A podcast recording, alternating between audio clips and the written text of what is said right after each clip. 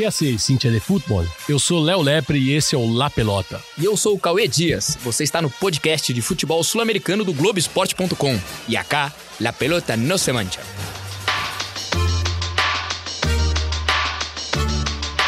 Yo me equivoqué y pagué. Pero. La pelota no, la pelota no se mancha.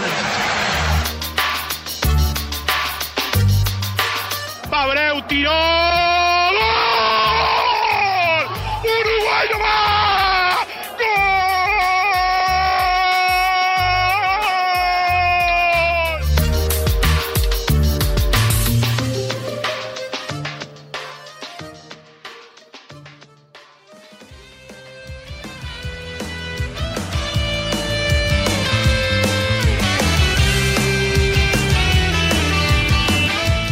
Ônibus detém sua marcha exatamente no único semáforo que separa o santuário improvisado da ex-casa de shows República Cromagnon, no bairro de Once.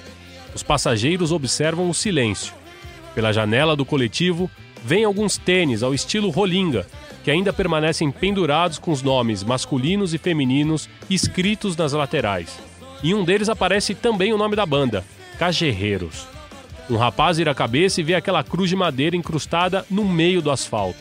Ela se ergue estranha entre uma estrela de Davi, pintada em amarelo, e a lula crescente com a estrela símbolo do Islã na mesma cor. Tudo ali parece uma paisagem fora de lugar. Em ato reflexo, o homem leva a mão esquerda à testa e termina o movimento com a tradicional marca da cruz. Em dezembro de 2004, Buenos Aires estava no começo de um verão dos mais quentes. A banda Cajerreiros desfrutava o auge na inconfundível voz do vocalista Pato Fontané. Uma das bandas de rock mais populares da Argentina fecharia o ano com um show no dia 30 de dezembro no boliche localizado ao lado da estação de trens de Once, onde chegam as formações que trazem aqueles que moram na zona oeste da capital federal. Vestindo camiseta da banda, um fã se aproxima e prepara o smartphone para tirar uma foto do monumento que está no centro do santuário, erguido pelos familiares das vítimas. Perto das 5 da tarde, é grande o movimento de mães que buscam os filhos em uma escola próxima, localizada no final daquela rua e fechada ao trânsito de veículos. Os pequenos passam de mãos dadas aos adultos e parecem hipnotizados ao se depararem com o extenso mural que exibe centenas de rostos os rostos das vítimas. Cromagnon estava lotado naquela noite. Aproximadamente 3 mil pessoas se espremiam tentando um lugar para assistir o show. Na pista tremulavam as bandeiras com as iniciais CJS, abreviatura do nome da banda. Quem já esteve em um show na Argentina sabe que essa atmosfera se compara a um jogo. Coisa completamente normal por lá, com tanta paixão envolvida por música e futebol. Cajerreiros aparece no palco e são os primeiros acordes de outro grande sucesso, Distinto. O público torcida, canta, pula e agita como está habituado a fazer. Alguém resolve acender uma bengala, como os argentinos se referem aos sinalizadores. O uso de pirotecnia é proibido em eventos desse tipo, mas ninguém parece se importar. As faíscas tocam o tecido inflamável no teto e o fogo ganha proporção. O final é triste e conhecido. É muito difícil dissociar o rock e o futebol na Argentina. Trata-se de algo cultural. As torcidas cantam as músicas das bandas e os fãs se comportam como a torcida de uma banda. 194 pessoas faleceram naquela noite, no dia 30 de dezembro de 2004.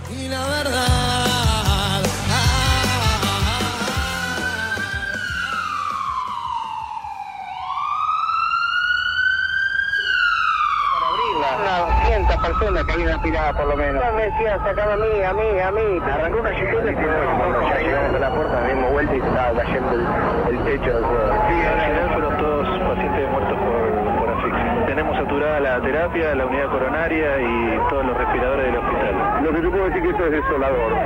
Yo en el Ramos Mejía, en el Peña, en el Fernández, en el Instituto del Quemado, en el Güemes, encontrar recién una bengala. En el Hospital Argerich y esto realmente parece ya un inmenso velatorio. A opinião pública se dividiu na busca por responsáveis. Alguns culparam as autoridades que habilitaram o Cromagnon sem a preocupação em fiscalizar que os requisitos básicos de segurança estavam sendo cumpridos. Outros culparam os organizadores do evento por permitirem um público acima da capacidade máxima da casa e sem a revista correta na entrada. E também culparam aqueles que deixaram trancada a única saída de emergência.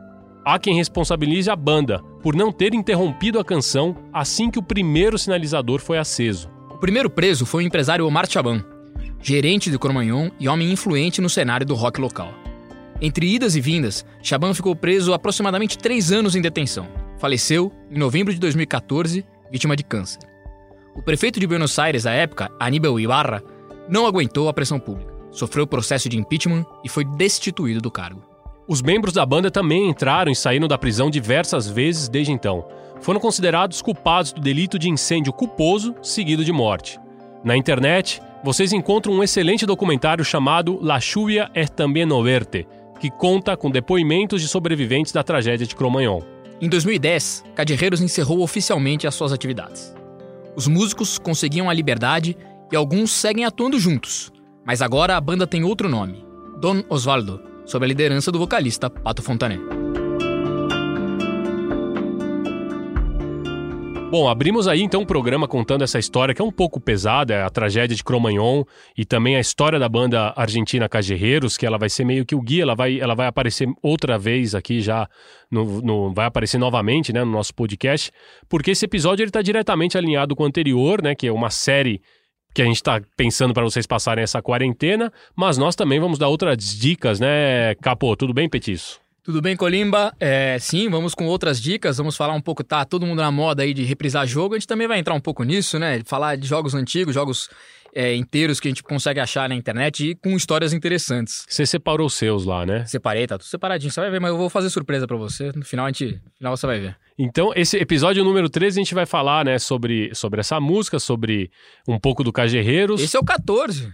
Ah, é, esse é o 14, é verdade. Ficou ali no. Ah, porque eu peguei o roteiro anterior, né? Esse é o episódio 14. Então, no episódio 14, a gente vai falar sobre, sobre o Cajerreiro, sobre a banda Impossível, porque tem torcida brasileira que também é, faz versão dessa música e às vezes nem sabe quanta história tem por trás da música e da banda que é a autora, assim, né? Da... Exato, e é aí que a gente conversa um pouco com o episódio número 13, né? Que a gente falou muito da, das origens das músicas e de como elas se misturam e daqui a pouco a gente já não sabe de onde nasceu. Aí era meu amigo Charlie Brown que vira música lá.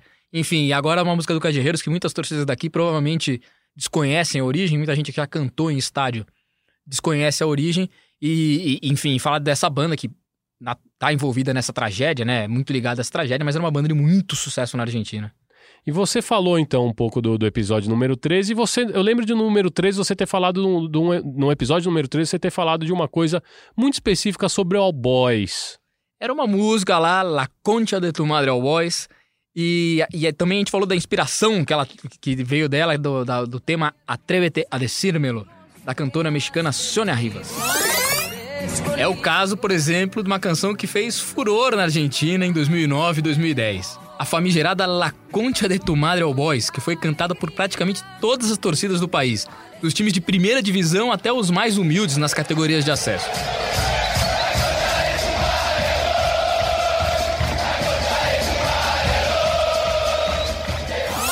Con lo cual, ya ven que este audio tiene un tono, si se quiere, derecho a réplica, pero amistoso, porque todos somos futboleros y yo no dejo de tomarme con humor que en algún momento de la historia todos los clubes del fútbol argentino hayan insultado a un equipo de las categorías de ascenso Esse aí quem falou com vocês é meu amigo Matias Izaguirre, o Mati Izaguirre, a quem eu chamo de El Maestro, porque realmente ele sabe tudo, né?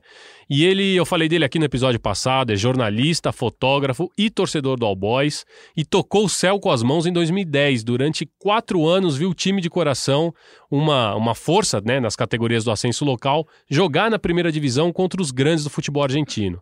E a torcida do All Boys lotava os, os, ela lotava os estádios quando jogava, assim, seja na condição de local ou como visitante. E todo mundo queria aproveitar aquele momento, porque, é claro, eles não sabiam quanto tempo aquilo ia durar. Então, estávamos tão borrachos de alegria que em todos os estádios não parávamos de cantar um segundo, literalmente. Leo pode dar fe de eso, e incluso en los entretiempos, cuando todos los hinchas van al baño, van a comprar una gaseosa, van a comer se sientam para descansar, nosotros seguíamos cantando. O Matias, que a gente ouviu aí, acredita que todo esse entusiasmo provocou o surgimento entre as torcidas dos maiores times do futebol argentino, da primeira divisão, da música antes cantada exclusivamente nas categorias mais baixas do futebol local. É comum na Argentina que os torcedores tenham dois clubes, um na primeira divisão, geralmente um daqueles cinco grandes, mais tradicionais, e outro na, nas categorias de acesso. Atlanta, cujos torcedores ele acredita que foram os criadores do La Concha de tu Madre Boys, Flandria, Platense, Almirante Brown, Los Andes, El Porvenir, times dessas, dessas categorias. Y en algunas eh, canchas, las hinchadas nos empezaron a cantar este cantito de la concha de tu madre al boys. Yo creo que un poco para hacernos sentir como, bueno, bueno, ya está bien, están en primera, le ganaron a Central, bueno, ahora siéntense que acá no son nadie. Yo creo que surgió un poco como, como una broma y como para hacernos pagar un cierto derecho de piso y para ubicarnos en nuestro lugar. Todo de la cabeza la plaza del. Gira preparando el asado para verte a vos. E uma das músicas que a torcida do All Boys mais cantava naquela época era justamente um tema da banda Cajerreiros. A canção Impossível, que abriu este programa, ganhou uma versão especial em Floresta. A torcida do álbum foi a primeira em adaptá-la e, do seu jeito, cantava sobre o desejo infinito de retornar à primeira divisão e poder ver aquele time jogando na bomboneira num domingo qualquer. A versão da Floresta era boa, inédita e vinda de uma banda muito popular na Argentina, então não demorou muito para as outras torcidas também fazerem as próprias adaptações dessa música.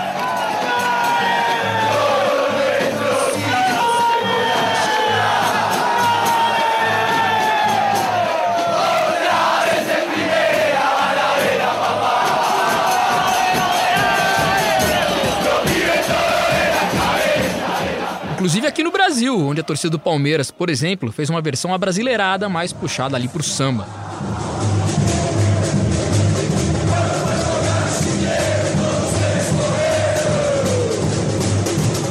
Ou na Espanha, com as torcidas rivais de Betis e Sevilha, por exemplo.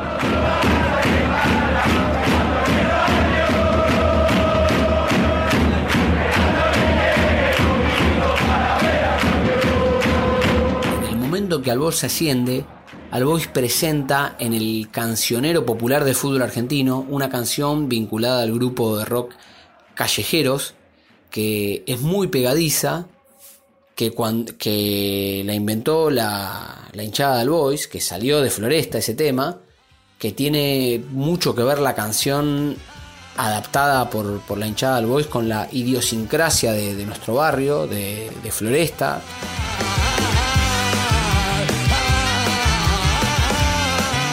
Muito bem, então arredondando um pouco toda essa história aí, petisco de Cromagnon, Cacherreiros, Impossíveis, All Boys, a gente falou é, sobre isso tudo, né? Sobre o ascenso argentino, que inclusive é uma é até uma pauta boa para futuro, né? Falar. Vale, vale um episódio, vale se dedicar, olhar essas rivalidades, como funciona.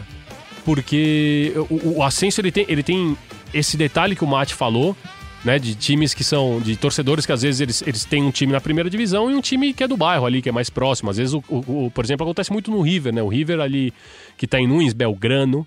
Muita Você- gente, muito, muito, muita gente em volta, clubes menores em volta. defensores, excursionistas. Então, às vezes, você tem um cara que torce pro River e ele torce também pro defensores ou pro, excu- ou, ou, ou, pro excursionistas. Que estão tudo ali, Estão tudo estão próximo. próximos, é. E fazem um Exato. clássico do ascenso, né? Uma coisa bem característica. Muito, e acho que outra, outro ponto do ascenso é que muito, é, isso é muito ligado a toda essa região metropolitana. Você, você anda um pouquinho, em cada bairro tem um time, e esse time não é um time que disputa o Campeonato Amador, ele disputa a liga, assim, e, e em geral, e esses times, à medida que crescem, historicamente já maiores, obviamente, mas eles mantêm um pouco dessa característica de você é dessa região, você vai torcer pra esse time. É isso. É, é, Uhum. Ele é o time da, da- Do é- teu bairro. do teu bairro, é o time que você tem que. É a, é a defesa do seu local, do seu território. Isso é uma marca muito grande. E, é- e você falou um pouco saindo pelo norte, né? Se você sair pelo sul também, né? À medida que você sai ali é, na região. Veraçategui. Exatamente, à medida que você vai andando por toda, toda aquela região sul, você vai pegando. Vai numa, numa, numa, num caminho, numa reta só. é, em cada lugar que você vai passando, vai ter um time, vai ter uma região, né? Vai ter o time da região, e você vai. Uma, é, uma vez eu fui fazendo esse caminho e, e- e- e me deparando com, muito com isso, assim, e lembrando, falei, putz, é, aqui é tal time, aqui é tal time. É, não, é, a curiosidade é, é que é, eu conversava com o Mate, o Mate é um grande amigo, até por isso foi o convite, ele pediu esse direito de resposta, a gente achou que era por bem dar, porque é verdade, o All Boys, ao mesmo tempo que ele teve essa, ele teve, ele teve uma condena, né, ele teve uma pena, ele subiu para a primeira divisão, ganhando do Rosário Central na promoção em 2010, que eles empataram o primeiro jogo em Floresta em 1 a 1 e depois eles ganharam lá no Arrojito de 3 a 0 então foi espetacular o que o All, Boy- o o All Boys Coisa conseguiu. Totalmente improvável. Eles sobem e, ao mesmo tempo, quando eles sobem, eles trazem com eles duas músicas. Uma que era o La Concha de Tu Madre All Boys, que era a condena deles, que era a pena que eles tinham que pagar, e a outra foi Impossível, que foi uma música que estourou, porque era uma música muito boa e todas as outras torcidas decidiram copiar. Então o All Boys, ao mesmo tempo que ele, ele carregava uma cruz, ele, ele ele tava no, no, no, pódio e, e no final da corrida ao mesmo tempo, assim. Era uma coisa muito estranha, né, o que aconteceu. Foi, é, e acho que um sentimento muito único. E é como você descreveu, assim, é, ele- esses anos que ele talvez não acreditasse no que estava acontecendo e não, e, e não quisesse acabar com aquilo, né? Assim, era um sonho, era tocar as mãos com o céu, tocar o céu com as mãos, como você disse. E vale, vale não só a gente escutar ali Cacherreiros, que é uma banda realmente muito boa, que ficou tem uma influência muito grande no futebol local. Acho que tem algumas bandas que são bem marcadas, assim. É. É, a gente falou tanto do Los Redondos, né, os Redonditos de Ricota, do, do Índio Solari, que inclusive é uma das bandas que o, que o, que o Jorge Sampaoli tem tatuado nos braços, disco, outubro. E a outra que ele tem, ele, Fanático. ele é fanático, tanto por Cacherreiros, sempre que ele vai à Argentina, é, e inclusive quando o Pato Fontanete estava preso, ele se reunia com o Pato Fontanete, ele ia visitá-lo na prisão, porque ele existia, eu lembro que existia um litígio nessa questão toda do Cajerreiros, que era os quem era muito fã da banda dizia que você não pode criminalizar a música, não pode criminalizar a banda, porque inclusive músicos perderam parentes durante o incêndio em Cromanhon. E eles estavam sendo presos por uma coisa que eles também tinham sido vítimas, aparentemente. É, E- é um caso muito. é, que tem. Enfim, que gerou muita coisa na Argentina, né? É Hum. um caso que talvez. Nossa, valesse aí. Nós estamos vivendo um momento de séries e investigações, talvez valesse, Valesse uma coisa um- muito profunda, porque ele mexe com muita coisa, com muita. é, enfim, a dor de tantas famílias. É um caso muito, muito pesado, assim, muito forte. Enfim, acho que talvez mal comparando para o público, eh, ele teve. A gente lembrou muito desse caso aqui quando aconteceu a tragédia de Santa Maria na Boate Kiss Isso. ele teve isso e tragédias são incomparáveis, né? Não devem, Não, não deve não, jamais claro. mediador. Mas para entender o que aconteceu naquela época, era como se tudo que aconteceu na, na, na Boate Kiss tivesse acontecido com numa, numa cidade na, na capital do país, né? Na cidade mais populosa e envolvendo uma das bandas mais famosas do país. Então, é, enfim, tudo isso, é, é- esse é o peso que a tragédia de Cromanhon teve naquele momento. E tão próximo do fim do ano, né? Porque era um show no dia próximo do 30 de do ano, dezembro. exatamente. Era geralmente aquela época que as pessoas estão um pouco mais felizes, porque tem a perspectiva de um ano novo que está por vir, que Total. você pode abrir uma possibilidade sem fim na sua vida. Claro. É, a, a- a sentimento de que tava, o ano já tinha terminado, que estava tudo bem, que era uma grande festa e, e acabou numa tragédia. E tinha também quem culpasse os cajerreiros, e até hoje tem esse debate, porque acredita que a banda Cajerreiros, quando eles viram, eles tinham que deter aquilo, que não tinha que deixar passar. Mas o problema é que isso, era tão, isso é tão comum no rock argentino, é uma coisa. Nos shows argentinos, isso é tão comum, as bandeiras, os sinalizadores, as. Não é à toa que o ACDC escolheu gravar o, o, o disco, o grande disco deles na- no final da turnê lá, porque eles sabiam que o público lá no show no River Plate ia corresponder e eles queriam lá. Então é uma coisa. é, comum no cenário argentino, de que, as, que, que os público é, reaja como se fosse uma torcida de futebol, mas num ambiente fechado causou toda essa tragédia. Tem um livro muito bom que eu comprei até da última vez que estive na Argentina, chama Cemento, que Cemento era o nome de uma outra, é, de um outro lugar que também era do, do Omar Chawal, que ele era meio que o, o, o- o útero ali de todo o cenário underground argentino. As grandes bandas é, nasciam ali em Cemento e depois iam tocar em Cromanhon. E o Cajerreiros a- começou no Cemento, passou pro grande palco em Cromanhon e ganhou o público mesmo nos estádios. Até hoje vocês podem ver não só nas faixas de torcida que tem letras, Muito, muito comum. Como também tem as iniciais, CJS. Eu sei que a torcida do Penharol tem muito E, disso. e camisas nas ruas, você anda nas ruas, muita camisa da, do Cajerreiros, muita, muita coisa associada a essa a marca, né? E foi tão forte que derrubou o prefeito de Buenos é, Aires. esse é né? um ponto assim, acho que isso explica também o tamanho da tragédia. É, o prefeito de Buenos Aires, é, o processo ainda foi, foi lento, ainda le- levou acho que cerca de um ano, um pouco mais de um ano, mas levou a queda do prefeito de Buenos Aires, a queda do prefeito da capital do país, é, por causa dessa tragédia. Que tem um porque- peso muito grande, porque, por exemplo, Maurício Macri, ele foi prefeito de Buenos Aires depois já se lançou. Não, é, num, num país em que é, a capital é tão central. Aqui, aqui a, a gente perde um pouco dessa noção Da porque- medida de da medida comparação. de comparação, mas um país em que a capital é tão preponderante, né? Buenos Aires é, é, é- é tão preponderante no país E, enfim, leva a queda desse prefeito. Talvez, né? A gente pode considerar ele talvez o terceiro político mais, mais importante da Argentina, né? O prefeito Sim. de Buenos Aires. É, ou, ou- e até, em algum momento, até, enfim, comparável ao governador, enfim, isso é uma outra, outra discussão. Mas vamos lá. É, mas levou a queda do prefeito. Ele, ele jamais conseguiu se recuperar a sua base, a sua popularidade, enfim. E, e- e o processo o processo político desse julgamento acaba levando ao impeachment dele um ano e pouco depois. É, ele, ele não conseguiu segurar a pressão popular. Foi realmente um marco em 2004, ou seja, 15 anos no ano passado, completou-se da, da, da tragédia de Cromagnon. Tem esse documentário que vocês acham facilmente no, no, no YouTube ou na internet. Tem também as músicas do Cajerreiros, que vale a pena, porque várias delas são cantadas nos estádios. Fica a dica para vocês escutarem Cajerreiros, é, escutarem também é, Dom Osvaldo, que é a nova banda do Pato Fontanete. Mas vamos falar, vamos dar as dicas agora, né? Agora a gente, vai, agora a gente tá na modinha, a gente, virou modinha. Como todo mundo tá reprisando o jogo, A gente vai reprisar também, né? a gente vai reprisar. Só que a gente não vai narrar, vocês vão ter esse sucesso aí, a gente não vai precisar narrar. Então Nós tem vamos- essa, essa sorte da, da- gente não vai narrar. É, vamos chamar também para nossa conversa, então, o companheiro Douglas Muniz, é outro amigo nosso aqui do La Pelota. Ele tocava lá o Conexão Sudaca, lá com o, Mati, com o Matias Pinto, com o Biglia de la Gente, é, um grande conhecedor do futebol sul-americano e dos jogos não convencionais. Tem gente que chama agora isso de heavy user, né? Quando a pessoa é. Eu não tô acostumado com essa gíria. A gente precisa inventar uma gíria sudaca pra isso, Pra né? heavy É, user.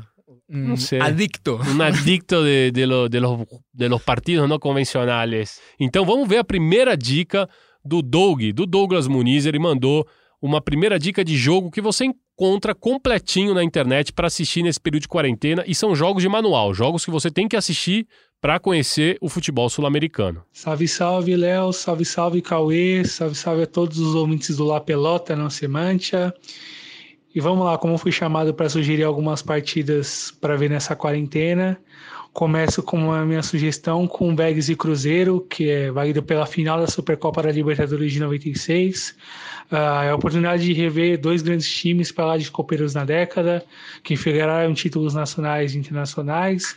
O Vélez, que já vinha num embalo desde 93, com conquistas nacionais, foi campeão em 94 da Libertadores sobre o São Paulo e do Mundial Interclubes sobre o Milan e buscava mais um caneco naquele jogo. Tinha nomes fundamentais naquele período como Chilavers, Andoná, Pellegrino, Baceiras, entre outros grandes jogadores no período contra um Cruzeiro ah, que tinha a mesma base campeã da Copa do Brasil no mesmo ano, que jogaria a Libertadores de 97, Libertadores na qual foi campeão. Enfim, tem um jogo completo no YouTube, vale dar uma olhada, narração em português. Muito bacana acompanhar o, todo o clima do jogo e por ser uma decisão de título. Golfi que viene apurando, Gilmar. Celso Maresi, señoras y señores, Vélez ha ganado la Supercopa. Acaba de derrotar al Cruzeiro de Belo Horizonte por 2 a 0.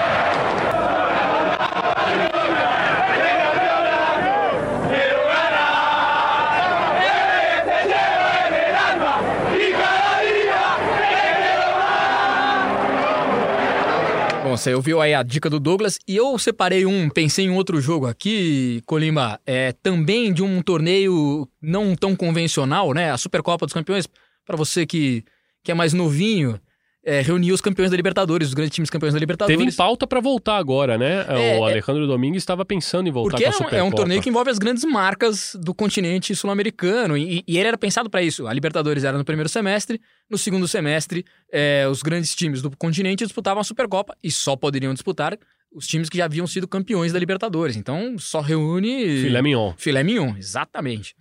É, e e eu- na internet é possível achar um torneio que tinha um pouco dessa característica, só que de 1969, que era, um, era eles chamavam de Recopa Intercontinental. A ideia era juntar os times que haviam ganhado o Mundial barra Intercontinental, é, tanto na Europa quanto na América do Sul. Você faria, eh, eh, você teria o grupo sul-americano e o grupo europeu, eles se enfrentariam no final do ano numa, num outro torneio, numa Recopa dos Campeões, alguma coisa assim. O- os times europeus não aceitaram disputar, mas a no- no- na América do Sul foi disputado. E reunia ali Racing, Penharol, Estudiantes e Santos. O jogo que, que é possível achar na internet, que a gente vai dar o, vai, vai dar o sob som aí, é um jogo Estudiantes e Santos em 1969 em La Plata. El Santos va a venir a buscar un triunfo, o por lo menos un resultado que, que le luzca, porque eh, es la inquietud de los dirigentes de la institución de Brasil ante dos derrotas consecutivas en el Río de la Plata. Además que ellos tienen que pensar siempre en la presentación que significan las victorias porque es una troupe que va dando vueltas por todo el mundo. Así que es muy importante para ellos presentar aquello que pusieron en, el- la, en la puerta de los vestuarios allá en Peñarol, se recuerda en el Estadio Centenario. Tantas victorias, tantos empates, tantas derrotas como una carta de presentación. Tá aí, você viu esse trecho aí em que ele comenta, né, que o Santos é, era um, viajava o mundo, né, e que ele precisava mostrar essa É marca. bem legal isso, É né? muito bom esse... A trupe que viaja o mundo. A trupe que viaja o mundo e, né, e era isso, o Santos viajava, excursionava e, e levava esse peso, né, de ser o Santos do Pelé. E acho muito boa essa história também do Santos ter colocado no- na porta do vestiário. ó, Esse, esse é o Santos, com tantos jogos, tantas vitórias. Botou ali um. fez um raio-x da, da. Falou: olha, é o poderoso Santos. Que Olha com quem vocês estão, exatamente. Botou isso no, no Uma vestiário. coisa até meio soberba, mas boa, mais né? interessante, Uma coisa né? Legal, boa você soberba. fala, ó quem tá aqui. E, e- mas acontece que nesse torneio, o Santos, o Santos havia acabado de ser tricampeão paulista, já no, no- um pouco antes. É, já não estava disputando mais o Roberto Gomes Pedrosa, né? Que era o torneio mais nacional da época. E, estava disputando esse torneio e tinha ido muito mal. Fez uma, fez uma saiu em viagem, né, para jogar contra a Racing Penharol. Já havia perdido esses dois jogos e foi jogar em La Plata, um jogo que em La Plata é muito recordado, assim, é um jogo muito histórico para Estudiantes. E nesse jogo é um jogo com grandes figuras do futebol sul-americano envolvidas, né? Carlos Alberto Torres, Pelé do lado do Santos, Manuel Maria faz um golaço nesse jogo. É possível encontrar o jogo completo, né? E, e, e quem decide o jogo, quem faz, quem joga muito nesse jogo, pra variar, é o La Bruja Verón, o Verón original, o Verón pai. O Verón, o é Verón- o, pri- o- o- o precursor. o precursor, que é o pai, Juan Ramon Verón, que é o pai do Juan Sebastián Verón, que a gente, né, mais novo já conhece, enfim, os dois maiores craques, talvez, da história dos estudiantes, pai e filho. E esse jogo é muito bom. E tem um outro detalhe que eu acho, que eu acho legal, que eh, vendo a narração da época e como né, o futebol. Narração argentina. A narração argentina, e, e como o futebol não se trocava tanto de, de experiências, você obviamente não tinha transmissão dos países de todos os campeonatos. E em algum momento o narrador se impressiona como os jogadores do Santos ficam em impedimento.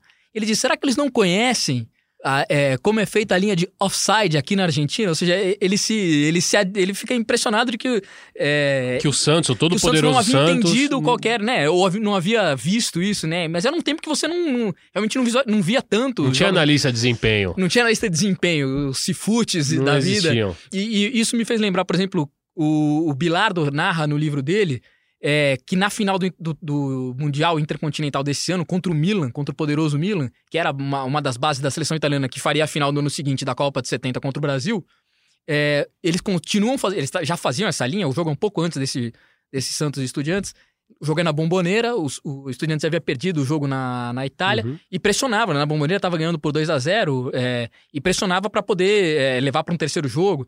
E, e o, o Rivera, que é o grande craque da, da seleção italiana e do Milan, o Bilardo lembra dessa astúcia do, do, do Rivera de entender que a linha estava saindo e uma hora ele ameaça dar um passe pro, pro atacante, a linha sai do impedimento, ele dá o passe para ele mesmo e faz um golaço, driblando o goleiro, driblando todo mundo. Claro, ele, ele entende que era só jogar pra ele. Era só jogar precisava ele. lançar. E esse jogo, enfim, já vamos falando, acabamos já falando do, do Santos Estudiantes, do Santos e Milan, do Estudiantes e Milan. Estudiantes e Milan depois tem uma, uma outra história que vale a pena a gente se debruçar, que os jogadores saem presos desse Uhum. jogo. Esse eu acho que é uma outra história, enfim. Isso aí vale também um episódio, um capítulozinho. Não, vale um especial. capítulo à parte. Isso aí nós vamos guardar pra frente. Eu, a minha dica de, de jogo é um mais recente. Eu vou pra 30 anos depois daquele de 69, eu vou pra 99. É um jogo de Libertadores, Olímpia e Corinthians, fase de grupos, jogo lá em Assunção. Jogo, ele não sei se ele tá, eu, te- eu procurei, procurei pra saber se ele tava completo, eu vi MMs, melhores momentos Tá. do jogo, mas já vale a pena. Talvez o jogo em si ele não, não é tão bom. O Olímpia começa ganhando por 1 a 0, jogava já até, até o Rock Santa Cruz já tava É, jogando. ele era, ele era o grande destaque do time. Era o grande destaque. E o Corinthians consegue a virada. O Corinthians chegou precisando vencer, porque tinha duas vitórias e, e duas derrotas no, no grupo, se eu não me engano. Só que era um grupo, era uma época de Libertadores que era cada enxadada era uma minhoca, porque o grupo era Corinthians, Palmeiras, Cerro e Olímpia. Ou seja, você tinha basicamente quatro times de dois países e rivais. E era, já, É. meu, já era briga de foice no escuro. Era um mata-mata na primeira fase, Era um quase. mata-mata na primeira fase. E, mas o engraçado, é o engraçado não, né? Mas o- a contextualização histórica daquele jogo, porque é, o Paraguai estava vivendo uma das maiores crises políticas da história, né? Envolvia inclusive a morte do vice-presidente E quem era o principal é, acusado de ser o mandante da morte era o presidente do Paraguai à época, inclusive junto com um aliado político. E aquilo gerou uma onda de manifestações que é, ficou conhecida como, como Março Paraguaio e resultaram na morte de sete manifestantes. Em meio a todo esse caos, o Corinthians desembarcou em Assunção para jogar a vida contra o Olímpia. Nem com a virada o Corinthians consegue a paz desejada. Marcelinho é substituído por Pingo e reclama com Evaristo. O Evaristo saiu do banco de reservas para ir cumprimentar o Marcelinho. O Marcelinho evitou o cumprimento. É, Galvão, aconteceu o seguinte: o Marcelinho não quis o abraço e disse a ele: toda vez, professor, toda vez eu. Aí o Evaristo disse: todas as vezes que eu quiser. Aqui mando eu, todas as vezes que eu quiser. Bom, você estava lembrando, né, Capa, que, que o, bom, enfim, o presidente ele, ele cai depois da. É, o... é, é, enfim, é, assassina, é assassinado o vice-presidente, o Arganha, é, e os, os, principais culpados, logo, logo todo mundo já identifica, né? Assim, jamais o julgamento foi concluído a, a contento, porque daí aparece testemunha falsa, enfim, tem, é, um, é uma história longa. Mas é, isso leva. Esse jogo é disputado um, dois ou três dias, um ou dois dias depois da, do assassinato, o país está convulsionado. E o presidente vai cair. Depois de uma semana, o presidente cai. E para onde vem o presidente se exilar? Ele veio pegar uma praia. Ficou em Camboriú, anos morando em Camboriú. É, não tá, provavelmente não lá passando muito mal lá não. em Camboriú. Mas é isso, é o presidente Raul Cubas, e ele acaba se exilando aqui no Brasil, enquanto o, Oviedo, que era o mentor dele, vai pra Argentina, ele fica aqui em Camboriú um tempinho na praia. É isso. É a ligação Brasil-Paraguai desde muito. Faz muito tempo que, que, que, dá certo esse, essa ligação. Essa tabela. Vamos para a próxima dica do, de jogo sudaca imperdível desse manual aí e que você tem que aproveitar para colocar em dia tudo com essa quarentena que a gente está vivendo. Segunda dica do Doug. Vamos lá, Doug. Pois bem, vamos para o segundo jogo nessa pequena lista de sugestões de jogos históricos sudacas nessa quarentena. Uh, acho que não dá para deixar de fora o clássico universitário de Chile, no caso, o jogo entre a Universidade de Chile e a Universidade Católica, jogo do retorno do Campeonato Chileno de 1994, é um confronto, enfim, com um peso de tradição muito importante para o país e para as duas torcidas, logicamente, no contexto onde a Laú de Chile vinha de uma, anos de, de fila, eram 25 anos sem conquistar títulos no Campeonato Chileno, ah, uma passagem pela segunda divisão nesse período, além de ver o arquirrival Colo-Colo infederar títulos nacionais e ganhar uh, sua primeira Copa Libertadores, no caso a primeira e única Libertadores. E uh, o jogo também colocava frente a frente os dois times que disputavam cabeça a cabeça o título e foi decidido pela Ode Chile com gol de Marcelo Salas, um dos tantos um dos tantos gols que ele marcou naquela temporada, que afirmou ele como um grande ídolo da torcida e, e praticamente o catapultou para a seleção chilena. E vale muito a pena rever essa partida e ter um jogo completo também no YouTube. Victor Hugo Castaneda.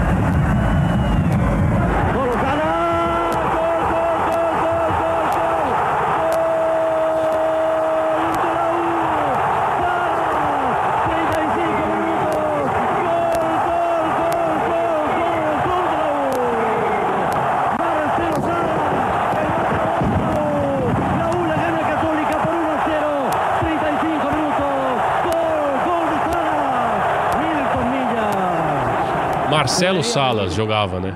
Nossa senhora. Esse foi um dos caras que eu, uma vez, eu fui entrevistar, assim, enfim, todas as possibilidades que a gente tem de encontrar esses caras que foram ídolos nossos de infância, né? E foi um cara que eu tive a oportunidade de, de falar pra ele. Falei, nossa, como eu era. Porra, porque ele, ele jogava demais, né? Muito bom. Aquele tipo, bom, o ataque que ele, que ele formou no Chile com o Zamorano era. Com o Zamorano. Inclusive, é, tem uma história do Marcelo Candonga Carrenho, o Cantonado dos Andes, que ele teve as portas da, da, da Copa do Mundo, não foi para a Copa, se eu não me engano, a Copa de 98, inclusive, não foi para a Copa, justamente porque não tinha como bater de frente para é, essa dupla, para a dupla Zamorano e Marcelo Salas, e ele culpa o Zamorano. Assim, o, o, o, o Candonga Carrinha é um cara que tem uma história bem interessante. Ele era meio cantonado antes porque ele era bem explosivo mesmo, brigava com todo mundo. Tem inclusive uma briga dele que tá até hoje repercutindo por aí, porque ele é, virou meio que episódio daqueles programas de violência americano, sabe? Ah. Um homem, é, um time inteiro contra. Aí mostra ele saindo, ele batendo em todo mundo, distribuindo porrada Tem em todo aquele mundo. final com lição de moral no episódio? Tem, não? tem. Agora, Não, é- agora ele aprendeu que não se mexe com um zagueiro. Isso. Isso, Mas no caso era o zagueiro que aprendia, porque É, ele, era, ele era- era um, um armário. E aí ele culpa até hoje o Zamorano de ter. eh, Foi o Zamorano quem puxou o tapete dele, enfim. É, mas não dava pra ele, né? Ô Candonga, você vai me desculpar, velho. É, não foi por briga que ele ficou fora. Ele podia brigar o que ele quisesse, que nesse ataque ele não ia jogar. Não ia, só se ele batesse nos dois. Nos mas- dois, era a única chance. E eu acho que nos dois ele não ia contar, porque os dois também eram grandes. Pô, aí vou dizer, o Bamba é bravo, hein? É Isso que eu ia bravo. comentar. Eu, é, eu tive a oportunidade de entrevistar ambos. É, o Salas é um cara mais, talvez, mais político, mais polido. E o Bambam, uma figuraça, assim, um personagem, cara super agradável também, mas um contador de história, um re- mais resenheiro, pra usar uma expressão bem, bem nossa aqui, Bem mais, agora. mais resenheiro que o, que o Salas. Duas, mais dois caras, assim, de grande, É, não ia dar pra ele. de grande qualidade, grande memória. Bom, a minha próxima dica é um jogo que aconteceu em 91, porque também eu vou de novo pela contextualização. O jogo, talvez em si, não é tão interessante, você encontra o, o MM na internet. É um jogo que aconteceu pela Copa Libertadores de 91, América de Cali 1, Atlético Nacional 0. O jogo foi realizado em Miami, nos Estados Unidos porque naquela época, ou seja, a Colômbia já vinha de um processo complicadíssimo por conta do narcotráfico. A gente tinha dois expoentes ali de times que eram Nossa, era- cada um de um cartel, que, que, que obedecia e recebia o dinheiro do cartel. E rivais e se matando ainda, né? E se É, matando. é, o cartel de Medellín contra o cartel de Cali, disputando. Ó, tem até aqui, ó. Domínio. No pico, em 1991, a Colômbia registrava 79 mortes violentas a cada 100 mil habitantes, que era liderava isso, esse ranking no mundo, né? A Colômbia era o país que mais morria, eh, morriam pessoas por mortes violentas. E, e o futebol ele surgia meio que com esse anestésico, né?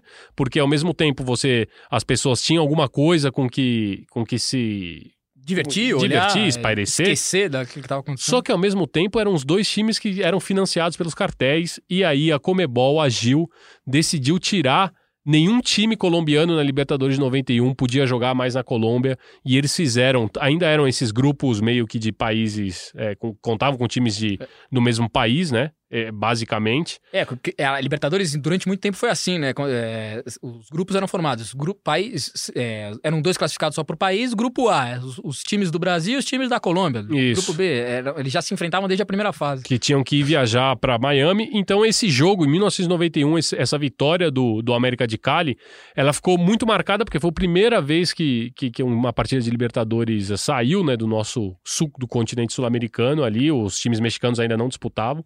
E foi, é, foi ser jogada lá em Miami, numa coisa, num capítulo completamente. É um spoiler do que viria a ser a Libertadores depois, eu acho, da final de 2018. Aí, O spoiler Ah, veio foi a primeira, foi a 91. primeira versão. A Agora eu vou dar primeira uma versão. manchete explosiva sobre isso. Sabe que, é, entrevistando o Juan Pablo Escobar, filho de Pablo Escobar, ele, ele jura que jamais o pai se meteu no, no Nacional de Medellín. Mas ele, então, ele era, ele era, ele era torcedor do Jim. É, o, e o pai. é isso, e o Juan Pablo fala isso. Ele fala: meu pai torcia pro Jim.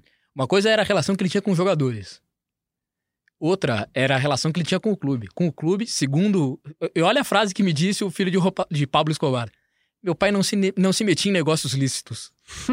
ele, falou isso, enfim, numa É, exato. que a gente fez. É, é, é, eu- eu, concordo. É assim, eu acho que essa é uma das grandes falhas que existe quando se fala de, do, do narcotráfico, que, que é colocá-lo Muito. como torcedor do Atlético Nacional, porque ele não era. Ele, tem, ele era torcedor do DIN. Mas, em contrapartida, eu já li também, Capa, eu não sei. Que é claro que pro cartel de Medellín. Era importantíssimo. Ah, Era importante que o time da cidade fosse bem, independentemente de ser o DIN ou de ser o Atlético Nacional. E na época era o Atlético Nacional que era o grande time, porque já vinha com Pátio Maturana, já era. E, e- e, assim, e mais do que isso, assim, com- vinha com a base da seleção colombiana que encantaria todo mundo em, em breve, né? E, e, e além disso, é, ele, é o que você falou, era importante para a cidade. E o, e o próprio Juan Pablo é, cita, além dessa relação que ele tinha de muita amizade com os jogadores, tanto que em momentos que o, o Pablo Escobar tá preso, esses grandes jogadores vão jogar, vão jogar com ele na, na, na cadeia que ele se cria, enfim, já é uma história muito, muito contada aí. É, mas o Juan Pablo também faz uma. Ele bota um asterisco ali e fala assim: e ao mesmo tempo, pro pai não fazer. não- ele não precisava desmentir isso, porque não era nenhum demérito ou mérito pra ele. E pro clube, em algum momento pode ter sido útil. Quando você vai no vestiário e fala pro árbitro, ó, oh, você tá jogando aqui contra o time do Pablo Escobar. Ele acha que isso de alguma maneira. Influencia. Ele, acha, ele achava que o clube também não. eh, ajudando ou não. Você. é- é- Era uma, enfim, estamos falando de, de Libertadores raiz. é, que o clube também não se interessava em necessariamente se desvincular Desmentir. dessa imagem, porque fazia sentido você ir lá no vestiário. Fazia sentido, imagina. Era, era uma pressão a mais você jogar em Medellín e avisar, ó, aqui é o time do Pablo Escobar, tá? tá aí você apita a pênalti se você quiser, você faz o que você quiser. Fica na Então, tua, era- fica na tua consciência. é na tua consciência. Né? Enfim, é, é um pouco. Ele, acho nessa entrevista ele fala muito sobre a relação do pai. Acho que valia Pablo Escobar é um outro episódio. Vamos, estamos já É separando em, em 500 episódios pra frente. Aí. Mas você falou de Libertadores Raiz, o nosso último, a sua última dica, essa daí eu Essa acho de, é, eu dei a deixa. Você deu a deixa. Quer contar? Fala você. Dei a deixa. Colo-Colo e Boca Juniors. Vamos, vamos ouvir um pouquinho desse Colo-Colo e Boca Juniors. É, 1991, semifinal da Copa Libertadores.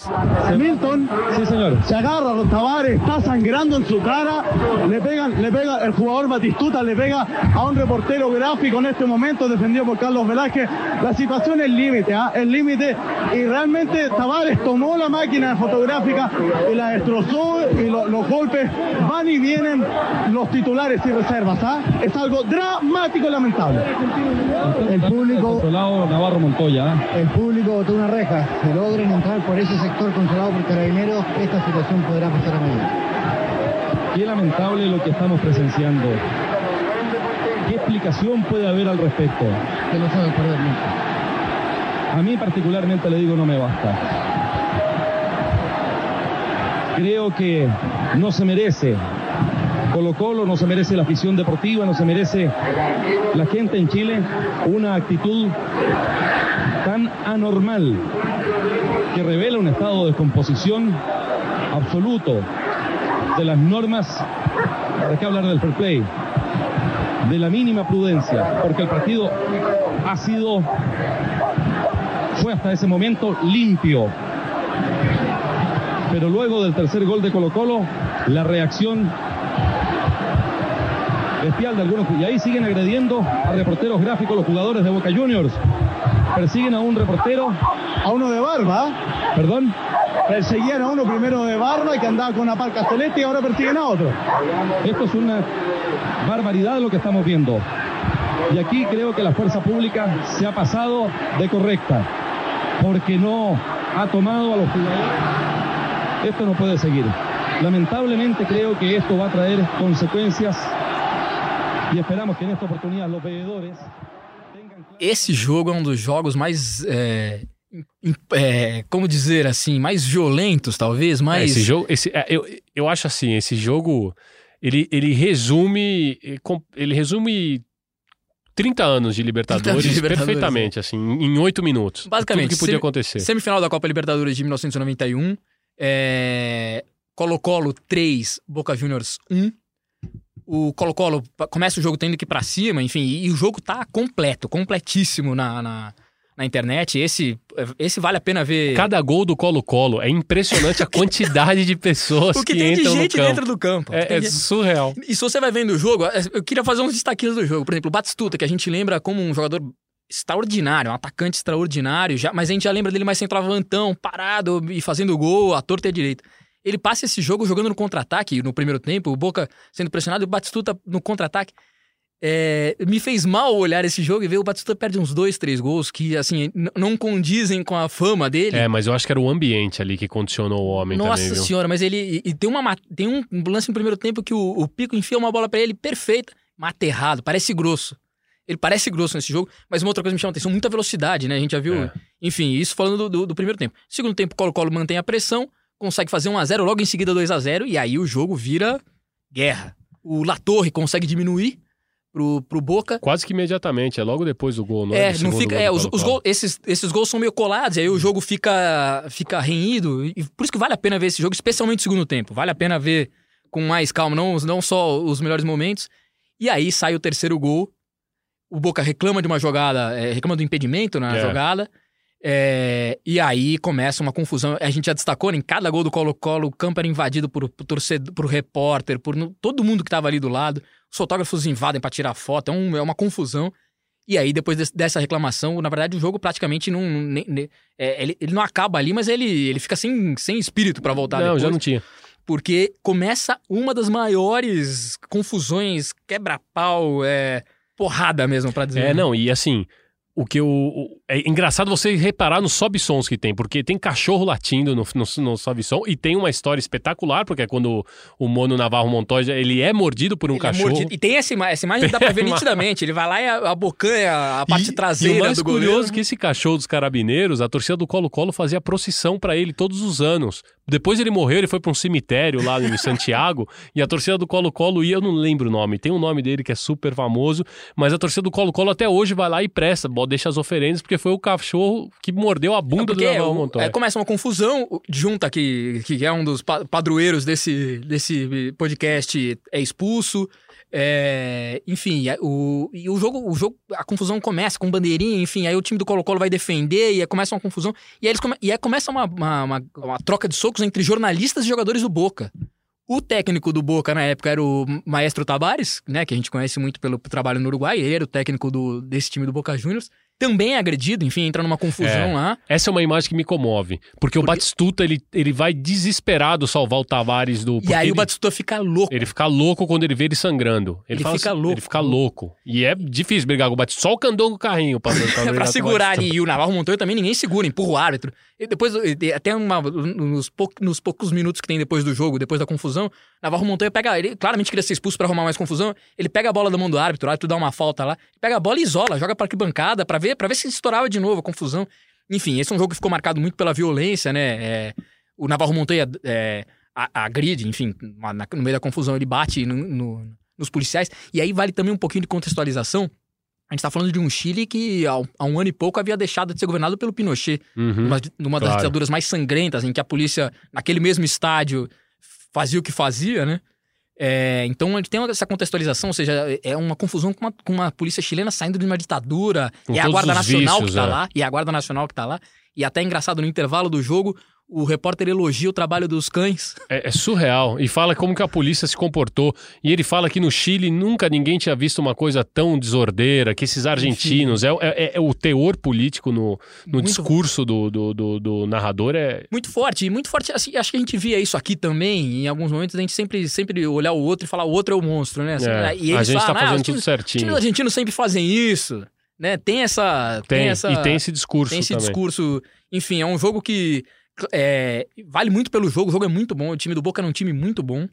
É, Batistuta, enfim, já falamos aí. Gambetita La Torre. Gambetita Lator, que faz, Que faz né, o gol tava tá de baixinho, faz um gol de cabeça. E, e o time do, do Colo-Colo jogando muito bem. O Colo-Colo é o campeão daquela Libertadores. E, enfim, acho que é um jogo que tem muita história, vale a pena procurar e dar uma olhada. Se, obviamente, se puder ver o jogo inteiro, melhor. Se não, o segundo tempo é um, é um jogo bem. Espetacular. Ali de 10 minutos pra frente, é um jogo que tudo, tudo que acontecer ali vai ser interessante. Capô, já chegamos nos finalmente. Aí. Foi rápido. É, Esse, esse foi um pouco. Falamos de tragédia, falamos de briga e demos dicas aí. né? Demos dicas, tem muita coisa para vocês verem. É, a gente volta daqui 15 dias. Vamos ver como é que vai ser daqui 15 dias, né? O que, que a gente vai atualizar. Se vai ter alguma coisa no horizonte ou se nós voltamos com mais dicas e misturando um pouquinho mais de tudo, né? Contando de tudo. E a- hoje a gente já deu alguns spoilers de episódios que a gente pode. Cozinhar. É, é, é, destrinchar aí pra frente, né? Pablo Escobar. que mais que a gente falou? Ascenso Argentino. Ascenso argentino, que eu acho que vale um. A gente tá devendo aí. Então vamos aí, vamos, vamos, vamos embora, vamos nessa. Vamos deixar vocês com o som da banda de punk rock argentina Dos Minutos, que é uma homenagem até a esse último, é, esse último jogo que o Capo tão bem escolheu. Pinhas van, pinhas vêm, é, los muchachos se entretenen, diz a letra. É, pinhas, é soco, né? Para quem, pra quem conhece um pouco lá da, da gíria. Então, socas, socos vão, socos vêm, os garotos se divertem. Muchachos